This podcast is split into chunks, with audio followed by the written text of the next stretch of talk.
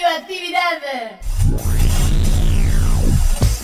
Esto es El hombre de la vaca. El hombre de la vaca. El hombre de la vaca, Un programa para la salud. que propone Muchos días y buenas gracias. Con la voz de un colifato ilustre. Hugo López. Mu.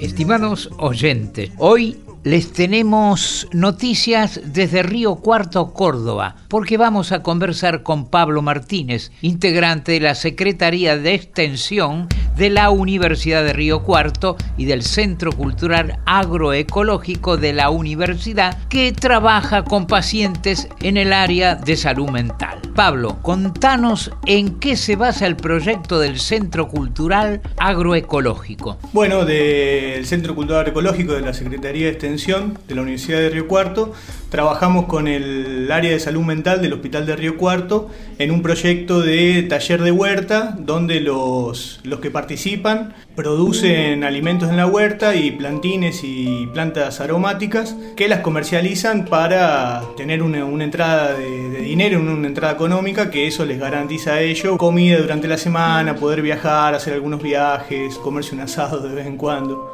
¿Qué representa para los pacientes desde el punto de vista de su salud mental? En la huerta en realidad tiene el, origen es un origen terapéutico, ¿no? Pero se van dando cosas que van después fue evolucionando como un espacio donde ellos pueden trabajar y, relacionarse con otras personas, mm, después salir a hacer talleres, capacitaciones que, antes no por ahí no eran impensadas.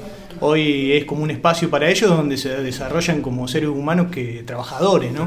Cuando lograron obtener recursos, ¿para qué los usaron? Y para viajar, para, no sé, para comerse un asado, unos choripanes, ir a la pileta, venir a la, universidad, para recreación, para divertirse. Eh, es una, una experiencia, la verdad, que de economía social y solidaria que nosotros la tenemos como un ejemplo, ¿no? Porque la verdad que de algo muy chiquito está evolucionando a algo mucho más grande que no sabemos en qué puede llegar a terminar, pero bueno, por el momento lo seguimos acompañando y, bancando, ¿no? Muchísimas gracias, Pablo Martínez, por apostar a este tipo de experiencias que nos enriquecen la vida. Sigamos construyendo experiencias de solidaridad, de amor al prójimo, de esperanzas. Hasta la semana que viene. No me dejen solo el hombre de la vaca.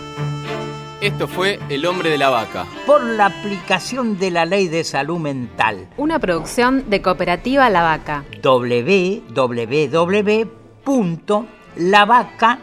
www.lavaca.org. ¡Mu!